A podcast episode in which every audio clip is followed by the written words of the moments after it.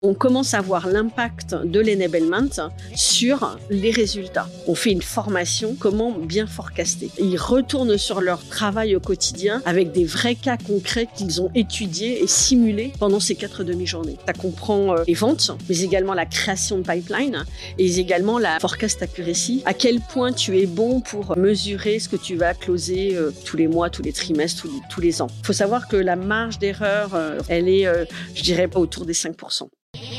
They blew Sur le podcast de We Are Sales by DCS. Je suis Corentine, cofondatrice de Dreamcatcher Sales, l'agence de recrutement et de consultants expertes en business développement. Nous partons ensemble à la rencontre de personnalités inspirantes de la vente, entrepreneurs, directeurs commerciaux et bizdev. Nous vous partageons leur histoire et tips pour mieux explorer cet écosystème et vous rappeler que nous faisons un des plus beaux métiers du monde, celui de remettre l'humain au cœur des affaires.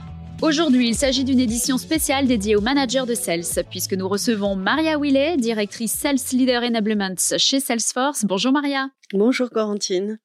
C'est vraiment un plaisir de te recevoir aujourd'hui. On oublie parfois que les managers eux-mêmes ont besoin d'être accompagnés sur leur poste.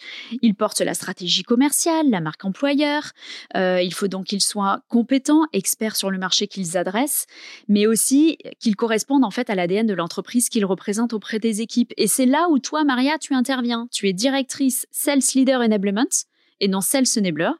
Tu t'occupes donc de la formation et de la productivité des sales managers chez Salesforce. Est-ce que tu peux en fait nous définir ton poste rapidement? Oui, absolument. Donc en fait, c'est assez récent. Je m'occupe exclusivement de, des formations et de l'accueil de tous les nouveaux managers. Euh, donc, qu'est-ce que ça veut dire? Ça veut dire bien sûr l'onboarding, hein, qui est la clé, euh, de personnes qui viennent de l'extérieur ou de personnes qui pourraient être promues en interne. Euh, donc on s'occupe de leur onboarding qui dure à peu près 180 jours. Le parcours est le même, pardon, excuse-moi, qu'ils viennent de l'extérieur ou, euh, ou en interne? Pardon? Le parcours est le même? Pas tout à fait. De le, le parcours de, pour les gens qui viennent de l'extérieur est un peu plus complexe hein, puisqu'il y a plus de formations à faire. Hein, puisque ceux qui sont déjà en interne, en général, on les a mis dans des programmes pour les préparer à devenir un manager. Donc du coup, ils ont peut-être une petite longueur d'avance sur les managers qui viennent de l'extérieur. Par exemple, une formation de quatre jours qui s'appelle le bootcamp, qui est vraiment euh, la préparation à la compréhension de la vente de Salesforce, qui est faite par les managers externes, qui n'est pas faite par les managers en interne. Ok, donc il y a un tronc commun et puis des petites subtilités euh, selon leur passé, on va dire. Et donc, oui, alors tu me parlais de l'onboarding et il y a aussi l'ongoing. Tu voilà, l'accompagnes aussi sur leur poste? Oui, sur, sur l'ongoing, en fait, il y a plusieurs étapes. Il y a l'étape où euh, l'onboarding, en fait, on fait, euh, on, on, commence à comprendre ce que sont euh, les outils, les process, euh, les produits que l'on vend, etc., etc. Sur l'ongoing, donc l'après 18, 180 jours, on est plus sur le deep dive. Donc, on rentre dans le détail de chacun des process. par exemple, on fait des formations assez poussées sur les dashboards, sur les tableaux de bord comment un manager doit utiliser ses tableaux de bord au quotidien. Donc en fait, euh, tout ce qui a été appris euh, pendant ces 180 premiers jours, on rentre un petit peu plus dans le détail sur l'après. Et bien sûr, on fait des formations supplémentaires pour évidemment les préparer à leur future carrière qu'ils pourraient avoir 24 mois, 36 mois après. D'accord, ah oui, donc du coup, ça, leur donne de la visibilité en plus sur le long terme pour les fidéliser euh, même au sein de la structure. Absolument, c'est le but. C'est le but, c'est de les garder le plus longtemps possible hein, et de pouvoir faire en sorte de leur proposer des évolutions à l'intérieur de Salesforce. Alors toi, tu es dédié au sales manager, donc c'est-à-dire le euh, donc euh, les head of compte exécutif. C'est ça. Les, à tous les niveaux, c'est-à-dire première ligne et manager de manager? Je suis dédiée sur la partie first line, donc première ligne, mais par contre, euh, je délivre les formations à tous les managers. En fait, je suis responsable de, des des projets ou des programmes euh, pour les first, les premières lignes, pardon. Mais euh, quand on délivre des formations, comme je suis basée en Europe et qu'on est une équipe globale, bah, je délivre pour tous les leaders, également les, les, deuxièmes lignes, etc. ou les ou les execs. Donc on est là pour tout le monde, tous les managers, à partir du moment où ils ont un rapport avec les sales. D'accord, c'est extrêmement clair. Et par contre, tu me disais, je crois que les, en ce qui concerne les CSM, eux, ils ont du Sales Enablement à part, quoi. Ils, ont un programme à part. Oui, alors en fait, chez Salesforce, on a quatre types de Sales Enablement. On a Sales, les commerciaux. Ensuite, on a les managers, donc les leaders. Ensuite, on a les CSG, les Customer Success Group. Et on a les Solution Engineers. En fait, la partie CSG, la partie Solution Engineer, ils ont plus de besoins produits, techniques que les commerciaux ont moins besoin. Euh, ils ont plus besoin de vendre la valeur, de comprendre le positionnement. Donc, du coup, on sépare un petit peu euh, ces, différents, euh, ces différentes populations pour qu'ils aient les bonnes formations. OK. Et est-ce que le, ça représente à peu près, par exemple, le, le sales enablement là, de manager, c'est il y a combien de personnes pour combien de managers pour qu'on ait un ordre d'idée? C'est extrêmement récent et aujourd'hui on est 3, 4, 5, 7 ans, on est 7 plus le manager, à s'occuper de la formation des managers dans le monde entier en fait. C'est moi que je suis très focalisée sur l'Europe puisque je suis basée en France, mais euh, j'ai des collègues qui sont basés euh, en Australie pour s'occuper de l'Asie Pacifique et des personnes qui sont basées, basées aux États-Unis pour s'occuper de la partie États-Unis et euh, Latin America. Donc du coup, avec cette petite équipe de six et aujourd'hui, alors bien sûr, j'espère qu'on va grandir hein, parce que c'est c'est pas facile hein, de gérer. On, on, gère à peu près 1500 managers dans le monde. Ah oui, c'est énorme. Et puis j'imagine que les besoins sont pas les mêmes que l'on soit sur le marché français ou ailleurs dans le monde en fait. Alors on va dire que la standard, on essaie de standardiser au maximum les formations que l'on donne parce que les process, que ce soit ici ou ailleurs, ils sont les mêmes. Ils sont les mêmes, ouais. D'accord? C'est plutôt euh, le touch en fait, le, la culture que et les personnes. Par exemple, moi, je, euh, enfin, nous, on est formés pour faire des formations. Euh, on nous donne les présentations, etc. Moi, je, je, change tout ça parce que je ne parle pas de la même façon qu'un Américain. Mmh Donc, on a besoin de s'approprier les, les, discours en, en, fonction de du pays dans lequel on délivre la formation ou la région peut-être. Et alors du coup, euh, quels sont les parce que là, enfin, vous œuvrez en fait, j'imagine à, à euh, pas à fabriquer, mais en tout cas à moduler des managers, renforcer leurs compétences, mais aussi les moduler à la sauce Salesforce. Et euh, quels sont en fait les quatre piliers sur lesquels, les quatre points sur lesquels tu interviens toi en tant que sales enabler de manager? Ouais. Alors le premier pilier sur lequel on intervient, c'est la partie business c'est la compréhension du business.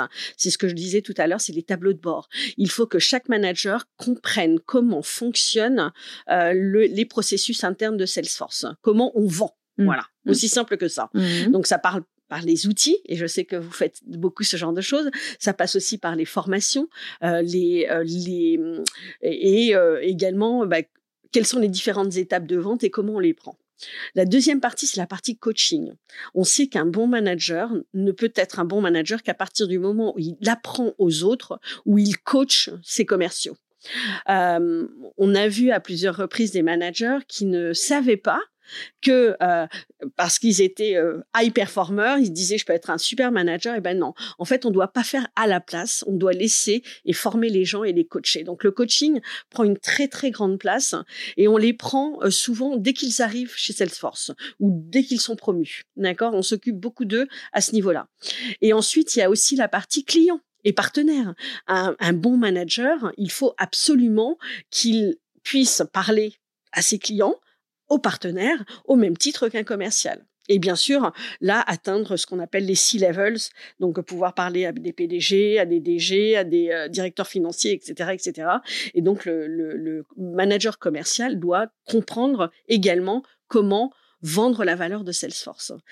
Et le quatrième, alors c'est pas vraiment un quatrième, mais c'est plutôt le cœur de ces trois piliers. C'est vraiment, euh, on est, euh, nous on l'a appelé l'accountable courageous coach. Donc ça veut dire quoi? Ça veut dire que on attend que le manager soit courageux et qu'il soit euh, et qu'il sache coacher ses équipes. Ça c'est très très important.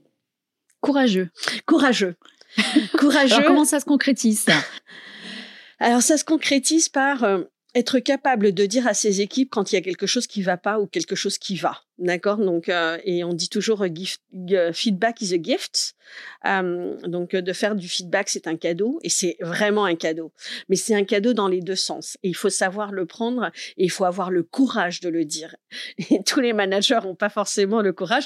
D'ailleurs, on fait des formations sur courageous communication pour aider les managers à dire, mais il faut oser le dire. Si on ne le dit pas, les gens peuvent pas changer. je pense que si on sait où sont nos faiblesses euh, et qu'on les travaille, et c'est aussi le rôle du manager, hein, c'est de d'aider les, personnes qui sont en, en phase de faiblesse, de les aider à être meilleures. Et est-ce qu'il y a euh, des attentes encore différentes pour les managers de managers? Je pense que déjà c'est très complexe d'être euh, première ligne, d'accord? Parce qu'en fait, on a affaire à des humains, on a affaire à des commerciaux et les commerciaux, on sait, ils sont pas toujours faciles. Par contre, être manager de manager, alors là, euh, c'est encore plus complexe parce qu'en fait, euh, ce qu'on attend en fait d'un, je, je, tous les managers ne savent pas être de bons managers, de managers. Euh, ce qu'on attend d'eux, c'est de coacher mais un peu différemment. On ne leur demande pas de faire de micromanagement. On leur demande pas non plus euh, d'être sur le terrain ou très peu, ou sauf quand il y a des très très gros deals et là euh, les managers de managers interviennent. Mais on leur demande en fait d'être bons en organisation, de comprendre à quel endroit on se situe dans l'organisation et quelles sont euh, quelle, est la stratégie que l'on va mettre en place pour que les commerciaux fassent les bonnes ventes. On attend d'un manager de manager qu'il soit inspirant, qu'il inspire ses équipes hein, et que les équipes aient envie de travailler avec lui ou pour lui plus souvent avec lui, puisque dans les boîtes américaines, on est plus avec que pour. Hein. Mais euh, voilà, on attend d'un manager de manager qu'il inspire ses équipes et qu'il donne envie à ses équipes de bah, d'aller au feu et de closer, closer, closer, puisque c'est l'objectif de Salesforce. Parfait. Alors, qui intervient du coup pour euh, accompagner tous ces managers euh, chez Salesforce? Parce que euh, vous dit, enfin, tu m'as dit que vous, vous étiez plusieurs dans l'équipe, mais quel corps de métier en fait tu, tu, tu, auquel tu fais appel pour, euh, pour que ça puisse être efficient? Alors, il faut savoir que pour euh, quand on a des managers, il n'y a pas que Sales Enablement qui intervient auprès des managers. Hein. Il y a euh, ce qu'on appelle chez nous employés success, les ressources humaines, qui aident beaucoup les managers dans leur travail. Mais il y a également la partie qu'on appelle chez nous talent experience. Donc, c'est plus sur la partie compétences personnelles hein, sur laquelle on, se focalise. Et ensuite, il y a la partie recrutement. On a des personnes qui sont recruteurs à part entière et qui ne font que ça. Et bien sûr, sales enablement. Donc en fait, les sales leaders, les managers commerciaux sont très très euh, encadrés ou très entourés plutôt qu'encadrés par euh, des personnes comme nous qui délivrons des formations. Alors on a une équipe chez nous, euh, sales enablement, qui est dédiée à mettre en place des formations pour les managers de managers. Parce que les besoins sont pas tout à fait les mêmes.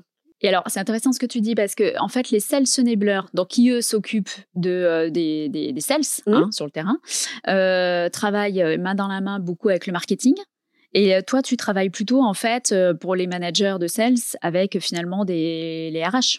Bah plus les RH, absolument. Ouais, parce qu'en fait, euh, ah, comme je te comme je te l'ai dit tout à l'heure, le, travail d'un manager, enfin première ligne, il a tous les métiers en fait. Il a, bah, il doit être manager, il doit être leader, il doit être coach, il doit être ressources humaines, il doit savoir être courageux et parler à ses équipes. Donc il a tous les métiers. Donc autant euh, qu'ils soient bien entourés par des personnes comme, euh, comme les ressources humaines ou comme nous pour les aider en fait au quotidien. D'accord.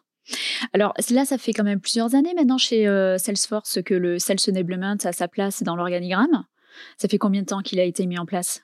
Euh, moi, je suis rentrée chez Salesforce il y a six ans, et euh, ça, c'était euh, le démarrage de Sales Enablement, en tout cas en Europe, hein, puisque ça faisait quelques un an ou deux que le Sales Enablement. Donc, on peut dire que le Sales Enablement existe depuis un peu moins d'une dizaine d'années chez Salesforce.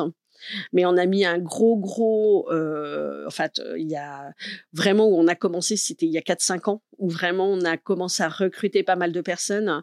Euh, au niveau Sales Enablement, on doit être 180 euh, dans le monde. Euh, en Europe, on doit être, euh, je sais pas, euh, quand on compte les sales, plus les sales leader enablement, plus CSG enablement, plus SC enablement, on doit être une trentaine ou une quarantaine. Et à quel moment, en fait, Salesforce s'est dit là, il faut qu'on mette le paquet en matière euh, pour, pour accompagner nos managers Ou est-ce que c'est parce qu'il y a eu une croissance fulgurante? Est-ce qu'il y a un moment propice à mettre en place, en fait, ce pool bah en fait, euh, effectivement, quand il y a une croissance forte et Salesforce est en croissance euh, relativement forte depuis quelques années, enfin depuis euh, beaucoup d'années, si on n'a pas le sales enablement qui accompagne, au bout d'un moment, bah, c'est un peu comme une comme une tour de cartes. Hein, au bout d'un moment, ça tombe puisqu'il y a personne pour soutenir ces gens. Ce qu'on appelle le support aux sales, hein, c'est la clé aussi de la réussite des sales hein, et pas que les sales managers, les sales quotidiens. S'ils n'ont pas des gens qui les entourent et qui les aident à monter, eh ben, ils n'arriveront pas à, construire ce château de cartes correctement. Quoi. Donc, euh, Salesforce euh, a toujours a toujours voulu euh, aider euh, à avoir ces aides parce que on parle de sales enablement, mais il y a d'autres supports aux sales qui existent, euh, par sales operations sur la partie on va dire contractuelle, hein, tout ce qui est legal, hein, donc euh, tout ce qui est légal, hein, tout ce qui est prix parce qu'il faut travailler sur des prix un peu plus un, un, peu on va dire intéressants pour les pour les clients. Donc tout ça c'est les aides aux sales et c'est ce qui fait que les sales aussi sont pas tout seuls en fait. Et donc ces piliers les aident vraiment à se focaliser sur leur métier qui est la vente. Et il y a tous ces gens autour qui les aident, euh, qui leur donnent ce dont ils ont besoin pour réussir. Et on arrive à mesurer d'ailleurs l'impact du Sales Enablement sur les, managers Alors, euh, on commence. Euh, c'est vrai que hum, le Sales Enablement a été toujours un petit peu, on va dire, bah ouais, on fait des trucs, on sait pas trop euh, l'impact, mais comme on est très orienté business. Plutôt un nice to have, quoi. Ouais. Alors qu'en fait, c'est en train de devenir un must have. Voilà, c'est maintenant, c'est plus un must have. Et puis surtout, très important, c'est qu'en fait, on arrive à mesurer la productivité ou l'engagement plus que la productivité. Parce qu'en fait, chez nous, on mesure l'engagement des commerciaux ou des managers par rapport au travail qu'ils produisent. Évidemment, euh, ça passe par les résultats aussi. Mais on a des tableaux de bord aujourd'hui qui commencent à être construits. Hein. C'est très, très récent où on commence à voir l'impact de l'enablement sur les résultats.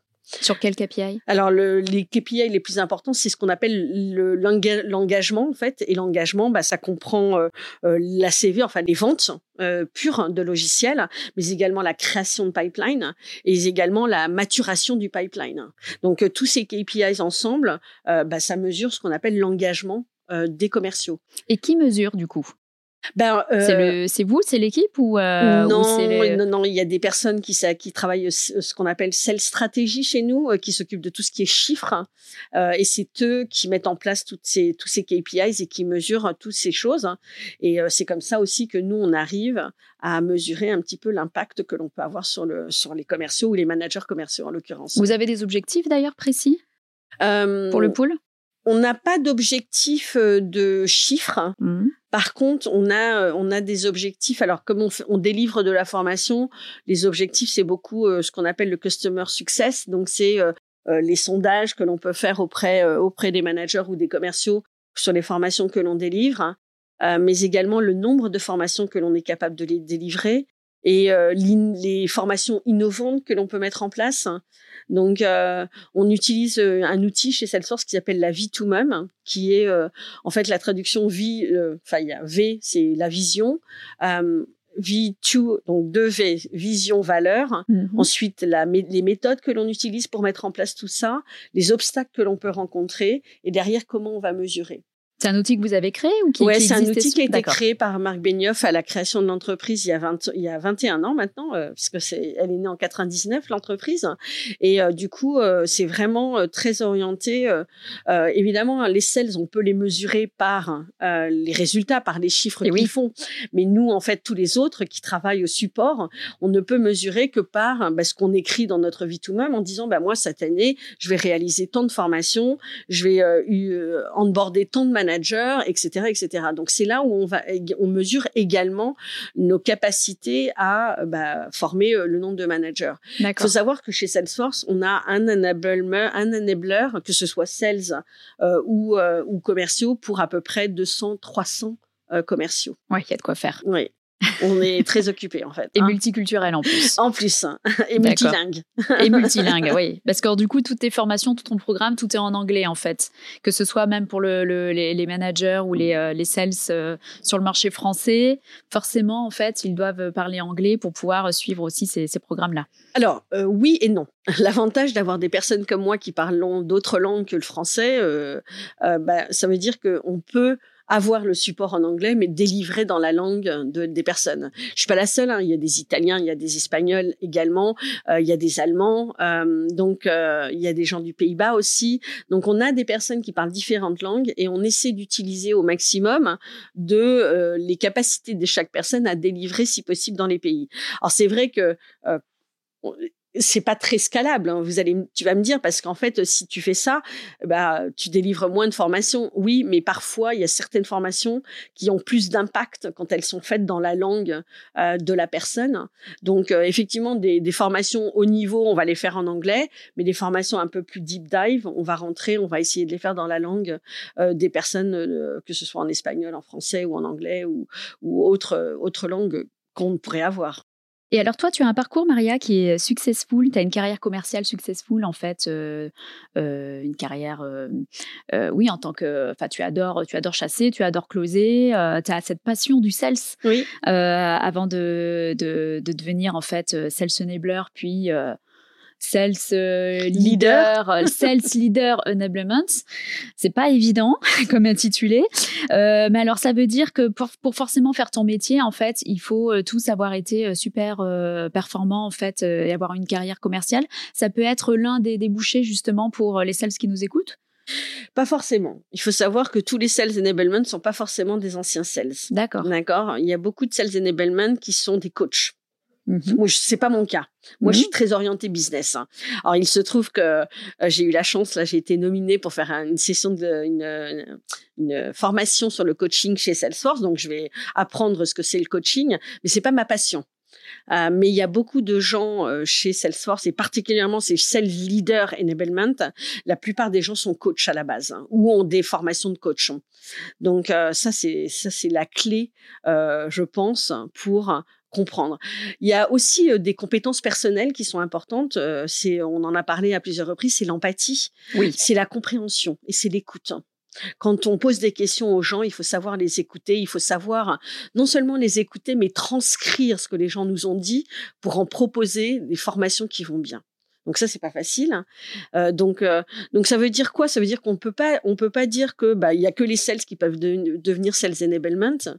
tout le monde peut le faire à partir du moment où les gens ont des compétences ou des capacités d'apprentissage et surtout de partager avec les autres ce qu'ils ont appris. Parce que si on partage pas, euh, ça peut pas marcher en fait. Bon, ça c'est sûr. Et alors du coup, comment tu fais toi pour créer tes programmes du coup de Sales Enablement Tu t'inspires de quoi? Comment tu euh... donne-nous des exemples en fait parce que tu, nous parles de formation innovante, mais c'est quoi une formation innovante en fait? Alors, toutes les formations sont pas forcément faites en interne chez Salesforce. Il nous arrive de faire appel à des expertises externes.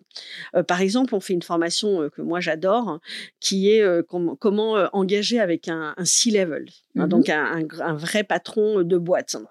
Et on fait des formations pour les commerciaux, mais on fait des formations également pour les managers. Donc là, qu'est-ce qu'on fait? On fait appel à une société qui travaille avec des six des, des, des, enfin des, des execs, dans, soit qui travaillent encore, soit qui font que du consulting. Et en fait, on fait une vraie simulation. Donc, qu'est-ce qui va se passer? Les commerciaux vont être face à, avec, à ces CXO et ils vont euh, poser des questions et qualifier leurs besoins, comprendre, engager. Euh, enfin voilà, ils vont réapprendre ce que c'est qu'engager avec un C-level. Et pour les managers, on va rajouter une couche supplémentaire, c'est comment je vais coacher mon AI à bien engager avec mon C-level. Donc en fait, c'est vrai que quand je parlais d'innovation, on parle pas forcément que d'innovation de choses que nous on pourrait proposer, mais d'entreprises avec qui on pourrait faire des partenariats pour pouvoir proposer les bonnes formations à nos commerciaux et à nos managers. Donc c'est aussi ton rôle de bien connaître le marché de la formation en fait et de, de pouvoir identifier celle qui vraiment va vous euh, va amener sa pierre à l'édifice, quoi. Alors, c'est pas mon rôle personnel. C'est pas ton rôle à euh, toi. On a des personnes chez Salesforce qui sont dédiées à faire ce job, à travailler avec des entreprises externes euh, et à vérifier, parce qu'en fait, on ne se contente pas d'appeler des entreprises externes et de leur dire venez faire des formations. On adapte les formations à la culture Salesforce.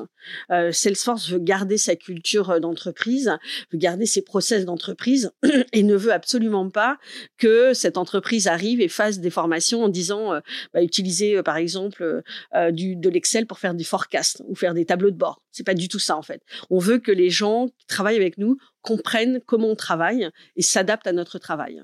Donc c'est pas juste on va chercher la société, on travaille, c'est on prépare avant de former.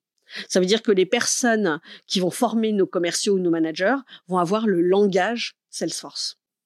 Très bien. On fait super attention à ça. Et alors Salesforce d'ailleurs intègre 10 à 15 personnes par mois, que, ce soit des personnes leaders ou non. Est-ce que euh, le Welcome Day, le premier jour, il est différent en fait pour, pour les leaders? Alors, non, on essaie de faire en sorte que tout le monde soit accueilli de la même façon, quel que soit euh, le pays, quel que soit le, le, le, le, métier que tu vas faire chez Salesforce. Par contre, on rajoute des jours 2 ou jours 3 euh, spécifiquement pour les leaders pour leur expliquer quel va être leur progr enfin, quelle va être leur journée pardon, leur parcours de formation tout au long de leur carrière. Donc évidemment, euh, quand c'est des personnes qui viennent d'arriver, on va, on va se focaliser sur les 180 premiers jours, l'onboarding, mais euh, après, on leur montre également qu'il va y avoir des choses après. Donc euh, ils savent... 180, c'est spécifique, pardon, 180 jours, c'est spécifique à Salesforce ou c'est parce que vous avez constaté qu'effectivement, les 180 premiers jours, il y a eu une étude de fait euh, comme quoi il fallait absolument en fait qu'en 180 jours il y ait ça et ça et ça euh, qui soit. Oui, euh, alors on a fait des, ce qu'on voulait faire aussi. Enfin, on a fait des études et on a on a beaucoup discuté avec les managers qui arrivaient. On s'est rendu compte que un manager ne peut pas. en fait, on pourrait avoir se dire bah, pendant trois un mois je ne fais que de la formation. C'est pas possible en fait. La meilleure formation, c'est la formation sur le terrain. Donc en fait, en faisant ça sur 180 jours, ça permet en fait d'avoir non seulement des formations, donc euh, de la théorie, mais aussi de la pratique. Donc le quotidien avec les équipes, avec les équipes étendues, avec les supports en vente et avec les commerciaux.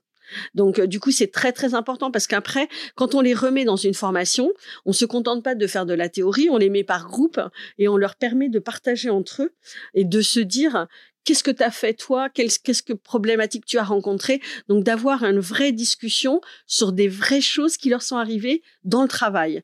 Et donc ces 180 jours, bah, ça va être euh, pour eux l'opportunité à n'importe quel moment de contacter quelqu'un de chez nous ou quelqu'un avec qui ils ont travaillé lors d'une formation en se disant tiens j'ai une problématique, est-ce que tu peux m'aider?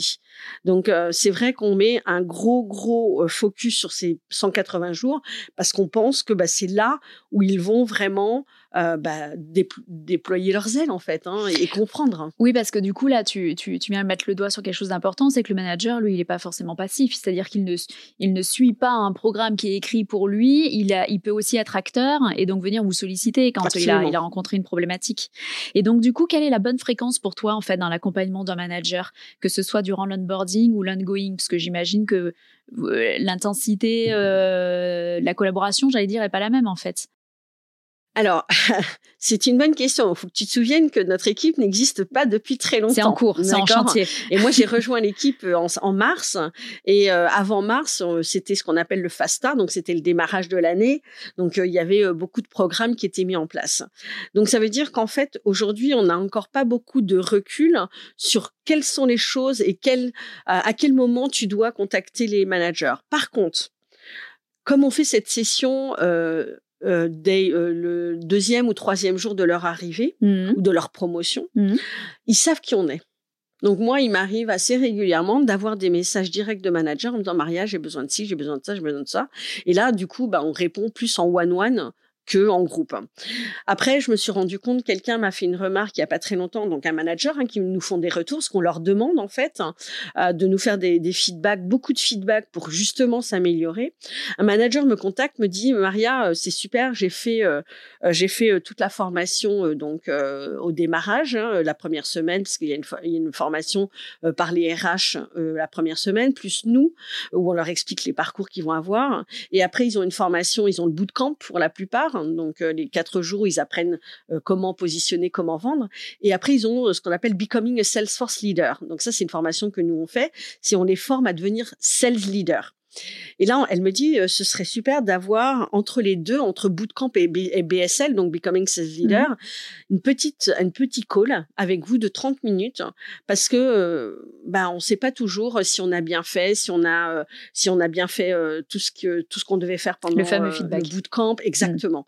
Et donc, bah, là, je vais le soumettre du coup à l'équipe hein, avec Global en disant, bah, moi, j'ai eu des retours en disant que ce serait bien d'avoir une session intermédiaire juste pour avoir les feedbacks pour leur donner l'opportunité de poser des questions s'ils ont besoin et se préparer à la formation qui va arriver.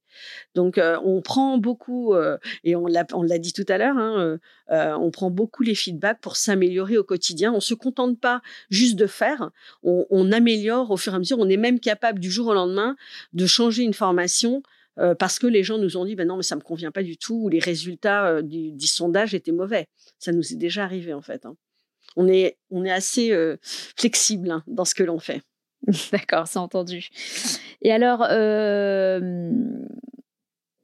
quel, parce que je me dis que c'est quand même beaucoup d'investissement en temps, en énergie, certes, humain aussi, en ressources euh, et en outils pour euh, Salesforce euh, qu'ils mettent à, disposition, enfin, de la productivité hein, de ces managers et de ces sales.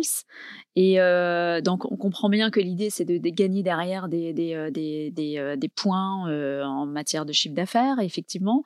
je sais qu'en général, enfin, moi, j'avais une étude en tête où les sales enablers, donc ceux qui agissent que sur les sales, en tout cas, en général, ont un impact qui peut aller jusqu'à 13-15% en fait de chiffre d'affaires en plus. Donc, euh, quand on a des millions en chiffre d'affaires, bah, ça peut quand même être euh, vite conséquent.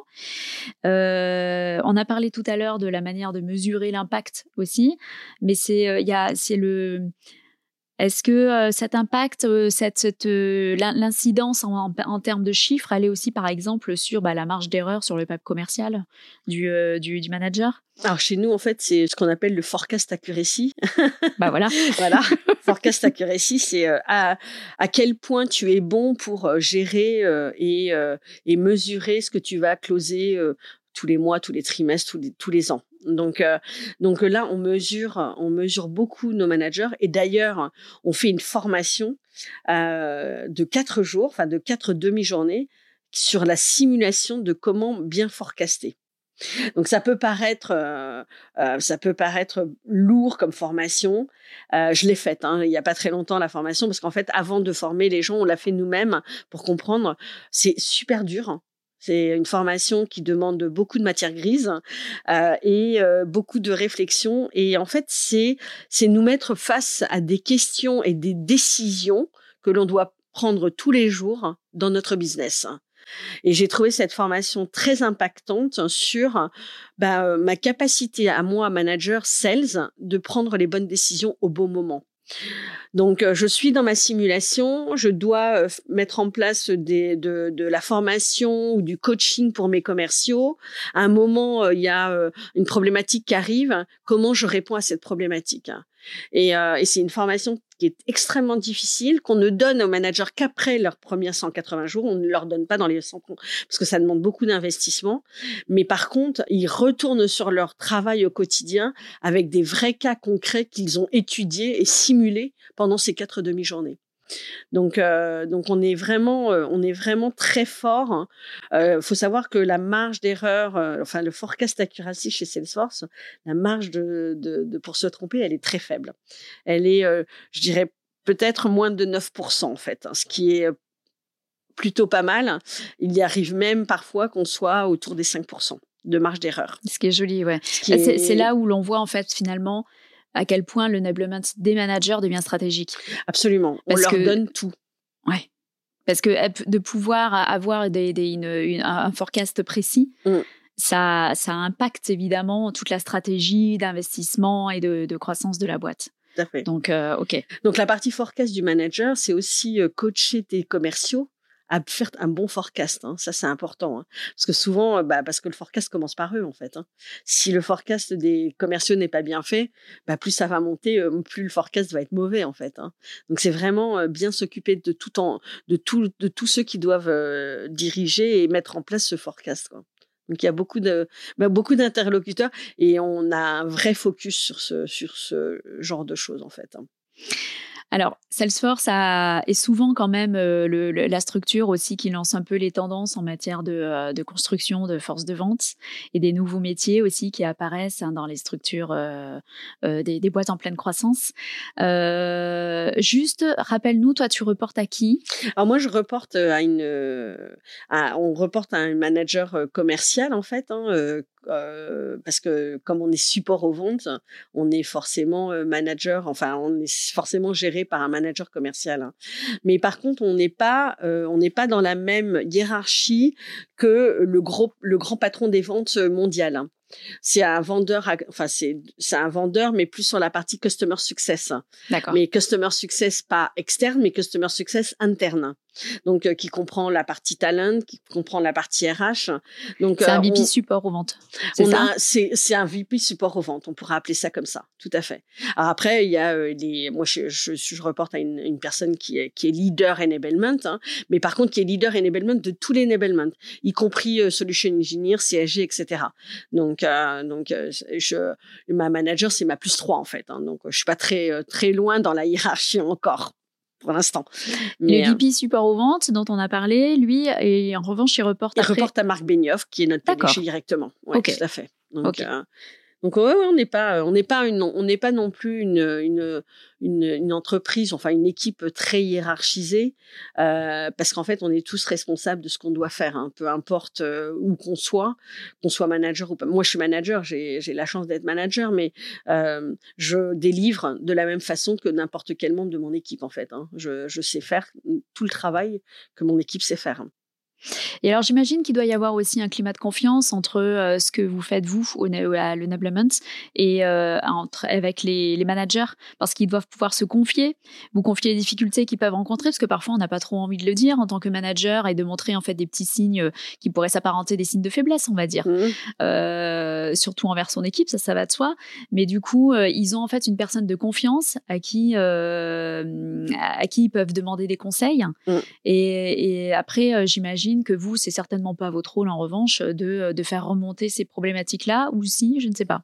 Alors ça dépend quelle problématique, hein, d'accord. Euh, il est vrai que la vente, enfin déjà. Euh, euh, chez, chez, chez, Salesforce, une des valeurs fondamentales, c'est le trust, donc c'est la confiance. Hein. il faut savoir que construire de la confiance avec un manager, ça prend du temps. et et euh, il m'arrive, il m'arrive, il m'est arrivé, il va probablement encore m'arriver d'avoir des managers qui me posent beaucoup de questions. Euh, si c'est des questions qui ne concernent pas une personne en particulier, mais plus un environnement, un outil, une ressource, un besoin, je vais le remonter. Si c'est quelque chose avec un besoin bien précis, euh, par exemple une problématique qu'un manager rencontre avec un commercial, par exemple, là euh, c'est pas mon rôle en fait. Hein, c'est plus les RH qui vont faire ce genre de choses, hein, d'accord? Par contre, la personne revient vers moi en me disant, euh, ça m'est arrivé une fois, il me dit Maria, j'ai un problème avec un de mes commerciaux, euh, il est low performer, qu'est-ce que je peux faire, qu'est-ce comment je peux l'aider? Donc là en fait, on va regarder quelle formation cette personne a fait, et là je peux être aussi force de proposition en disant, bah pour cette personne, peut-être il faudrait faire cette formation, cette formation, cette formation. Donc euh, on est et on est euh, on est très très à l'écoute de ce genre de choses. C'est important pour nous de comprendre quels sont leurs besoins et comment on peut les aider au quotidien. Ça, c'est précieux parce qu'en général, on dit souvent que plus on monte haut, aussi dans la, dans la hiérarchie, dans l'organigramme, et plus on est seul face à nos décisions. Donc, du coup, euh, d'avoir un appui comme le vôtre, c'est quand même formidable pour les managers. Euh, où est-ce que toi, tu trouves ton inspiration? Est-ce qu'il y a des postes qui sont similaires euh, dans, dans des, des, boîtes que tu suis parce que tu trouves qu'ils sont avancés aussi au niveau enablement ou alors euh, des, des, médias aussi que tu écoutes pour, pour créer tes, tes, tes programmes? Alors nous, je suis, j'ai la chance d'être sur un, sur dans une communauté qui s'appelle le, Sales Enablement Community, qui est une communauté mondiale hein, euh, sur le Sales Enablement. Et en fait, on est, euh, on, on travaille ensemble sur Slack.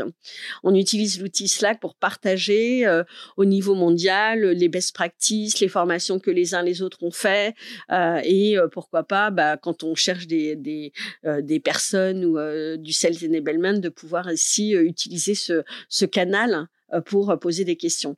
Donc, euh, euh, j'utilise aussi beaucoup LinkedIn hein, euh, sur la partie Sales Enablement. Je regarde également les profils hein, parce que tout le monde s'appelle pas Sales Enablement, donc c'est pas toujours facile de trouver des, des, profils comme cela. C'est un intitulé qui est, en, qui est encore récent. Absolument, tout à fait. et du coup, du coup, donc cette communauté me permet euh, de d'ouvrir un petit peu mes chakras entre guillemets sur qu'est-ce que c'est le sales enablement est-ce qu'on se concane à faire de la formation? Parce que c'est souvent ça. Ou est-ce qu'on va au-delà? Euh, et, euh, c'est là que je prends mon inspiration c'est cette communauté euh, encore une fois qui est mondiale hein, et euh, moi que j'admire parce que il y a des gens du monde entier sur cette sur ce Slack channel et je trouve ça génial de pouvoir de temps en temps participer à des forums ou à des questions réponses. Un peu comme aujourd'hui hein, faire des podcasts aussi, c'est un peu rigolo euh, de, de, se dire, bah, on peut aussi euh, parler avec des gens euh, comme toi, Corentine, qui nous inspirent et qui nous disent, tiens, ouais, j'avais pas pensé à ça. Donc, tu vois, donc tous les gens, en fait, peuvent m'inspirer. Hein. Je, je suis pas limitée à une ou deux personnes, je suis limitée à, mon esprit est tout le temps ouvert. Et quand j'entends un truc qui m'intéresse, bah, je le note ou alors je le note dans un coin de ma tête et je le ressors à un moment où j'en ai besoin. Oui, parce qu'il n'y a pas que les formations, il y a aussi optimiser les supports, il y a euh, optimiser le pitch, euh, renforcer l'ADN. Là, l'objectif aussi, c'est évidemment d'éviter le turnover, notamment le turnover de, euh, de managers. Donc, effectivement, c'est les, les, gains de productivité, en fait, on peut, on peut aller les chercher hein, de partout. Mmh, c'est clair. ok. Et est-ce qu'il y a des, des, médias en particulier, du coup, que tu écoutes, que tu euh, pour, pour, euh, pour aussi pour le contenu ou est-ce que tu partages du contenu à tes managers que tu trouves intéressant en fait en disant bah tiens allez écouter cette personne là par exemple parce que euh, elle a une vision qui est hyper intéressante parce que les managers ils doivent être inspirants tu l'as dit toi-même. Mmh. donc il faut que tu leur trouves aussi il faut que tu les nourrisses un peu j'imagine de, de, contenu. Absolument. Et en fait moi je, je, cherche beaucoup les TEDx en fait. Je sais pas j'ai une passion pour les TEDx. Pourquoi? Parce qu'ils sont courts. Si ça dépasse 15 minutes je trouve que c'est un petit peu lassant en fait d'écouter. Donc euh, j'écoute beaucoup les TEDx sur le leadership. Donc comment, pas euh, comment être un manager, comment être un leader, parce que c'est très différent d'être un manager, d'être un leader. Justement, il y a le côté inspiration qui, est là, et euh, en écoutant des petits TEDx sur le leadership, ça apporte beaucoup d'inspiration.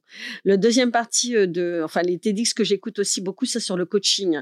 Je t'ai dit, moi je suis pas une très bonne coach en fait, puisque j'ai jamais eu de formation de coach. Je vais commencer maintenant, euh, mais c'est pas non plus ma passion. Ma passion, c'est plus c'est plus le côté business, la compréhension du business et comment je vais t'aider à faire les les bons choix et prendre les bonnes ressources pour faire ton travail au quotidien. C'est ça sur lequel je suis très très bonne. Donc du coup, bah, je partage également des petits édicts sur le coaching pour parce que les eux, les managers doivent l'être coach en fait. Alors, est-ce que tu as parmi d'ailleurs ces, TEDx que tu suis des exemples à nous donner qui t'ont vraiment inspiré ces derniers temps et que pourraient aller voir euh, nos auditeurs? Absolument. Il y en a un premier sur le leadership qui a été, euh, qui a été fait par euh, Jim Whitehurst, qui dure à peu près 11 minutes. Donc, je vous invite à, à l'écouter parce qu'en fait, il a, il a vraiment un style de leadership assez particulier et j'ai trouvé ça assez intéressant pour partager avec mes managers. Un deuxième sur la partie coaching, c'est Michael Bungay. Donc, c'est B-U-N-G-A-Y. Donc, euh, c'est euh, Coaching and the Advice Monster. C'est pourquoi on donne des conseils tout le temps. Euh, et si, si vous avez, si, si vous avez, tendance à donner des conseils en permanence, eh ben, écoutez ce, cette petit, ce petit TEDx. Il dure 14 minutes hein, et c'est assez sympa et c'est assez rigolo aussi sur, parce qu'on peut pas s'empêcher de donner des conseils à tout le monde en permanence et je trouvais que c'était sympa en fait. Voilà ce que, ce que je regarde et je, change assez régulièrement. Hein. Je suis pas Là, c'est les deux derniers que j'ai C'est les deux derniers en tout cas que, j'ai vus et que, qui m'ont paru intéressants. Que tu as regardé. Super. et toi alors, en tant que Maria et en tant que Madame Sales Enablement de Salesforce, quel, quel conseil tu pourrais donner en fait aux managers qui nous écoutent? Alors, c'est une très bonne question. La première question, c'est soyez vous-même. Soyez authentique. Euh, ne, ne, ne, soyez pas, ne faites pas semblant en fait. Hein. Pour être un bon manager, je pense que euh, on en a parlé tout à l'heure, Corentine, le côté empathique. Hein. alors évidemment. Euh, dans sa mesure, hein, parce que si on est trop empathique, autant empathique, on devient émotionnel. Hein. mais le côté empathique est très important. Être à l'écoute, savoir écouter. Il y a il y a un truc que je fais que je fais tout le temps quand je parce que j'ai la chance d'être manager, hein, d'avoir deux personnes dans mon équipe. Quand je suis avec eux, je suis que avec eux. Je ne fais rien d'autre à côté. Je n'ai pas mon téléphone, enfin mon téléphone est en silencieux, mon Slack channel est en silencieux également, et je me concentre sur ce que la personne me dit et j'écoute. Et une, fois que j'ai écouté, je peux comprendre. Et quand je peux comprendre, je peux transcrire et je peux aider et coacher. Donc c'est très important d'être à l'écoute et de pouvoir répondre aux personnes quand elles en ont besoin. Mais est-ce qu'on est censé répondre tout de suite? On peut très bien dire je reviens vers toi à tel moment Absolument. pour chercher la bonne réponse. Absolument. Il faut d'ailleurs, il faut jamais répondre trop vite, hein, parce que souvent quand on répond trop vite, on ne on répond pas toujours très très bien. Mais par contre, euh, ouais, moi je, s'il y avait un seul conseil, c'est écouter. En fait, écouter activement, donc pas juste écouter. Écouter et entendez ce que les gens vous disent, parce que souvent on n'entend pas et on n'écoute pas les mêmes soft skills, soft skills pardon, finalement euh, qu'un commercial. C'est pour ça que les, les, euh, les, les euh, j'allais dire les bons commerciaux font aussi parfois de très bons managers. Parfois. qui devrions-nous interroger après toi, à ton avis? Alors, moi, je ne sais pas, ça dépend ce que vous avez envie de faire. Qui pourrait nous inspirer? Qu'est-ce que vous ah bah, avez envie de faire? Qu'est-ce que vous toujours ah. parler de sales, de problématiques sales que ce soit sur l'organisation, que ce soit sur euh, parler à des interlocuteurs en particulier, pour un marché en particulier. Tout à l'heure, on a parlé de problématiques, euh, enfin de, de, besoins d'un manager qui était la partie business et la partie coaching. Je pense peut-être quelqu'un qui serait un bon coach, quelqu'un qui a coaché des managers euh, pourrait être quelqu'un que vous pourriez interroger. Euh, moi, je pense à quelqu'un en particulier qui est également Sales Enablement, mais qui a plus un, profil coach, euh, qui, euh, qui, s'appelle Céline, qui travaille avec moi chez Salesforce. Mais elle, elle a, euh, elle est totalement, enfin, elle connaît un peu le business, mais elle est vraiment très bonne coach. Donc, peut-être que moi, comme je suis très business, d'avoir quelqu'un un peu comme moi, mais un peu plus sur la partie coaching et comprendre pourquoi c'est important de faire du coaching quand on est manager commercial. Entendu, bah c'est noté. Ce sera avec plaisir en tout cas que nous la recevrons. Je te remercie Maria d'avoir partagé avec nous ta vision de ton métier qui est tout récent. On est encore, euh, j'allais dire, en train de, d'évangéliser autour du Sales Enabler en France. Alors le, le Sales euh, Leader Enablement c'est c'est l'étape d'après, j'allais dire. C'est pour toutes nos belles euh, scale-up. D'ailleurs, il y a eu de très belles levées de fonds cette semaine, mais c'est aussi pour toutes nos belles scale-up françaises qui sont euh, en train de grossir là de manière euh, phénoménale, qui ont finalement de plus en plus de managers aussi. Et là, peut-être qu'elles devraient s'y mettre effectivement aussi au sales enablement des managers. T'en es la preuve vivante. En tout cas, ça a été un plaisir pour moi. Merci beaucoup, Corentine. C'était, c'était très agréable. Et puis, bah, je, je serais ravie de répondre à d'autres questions si vous en aviez.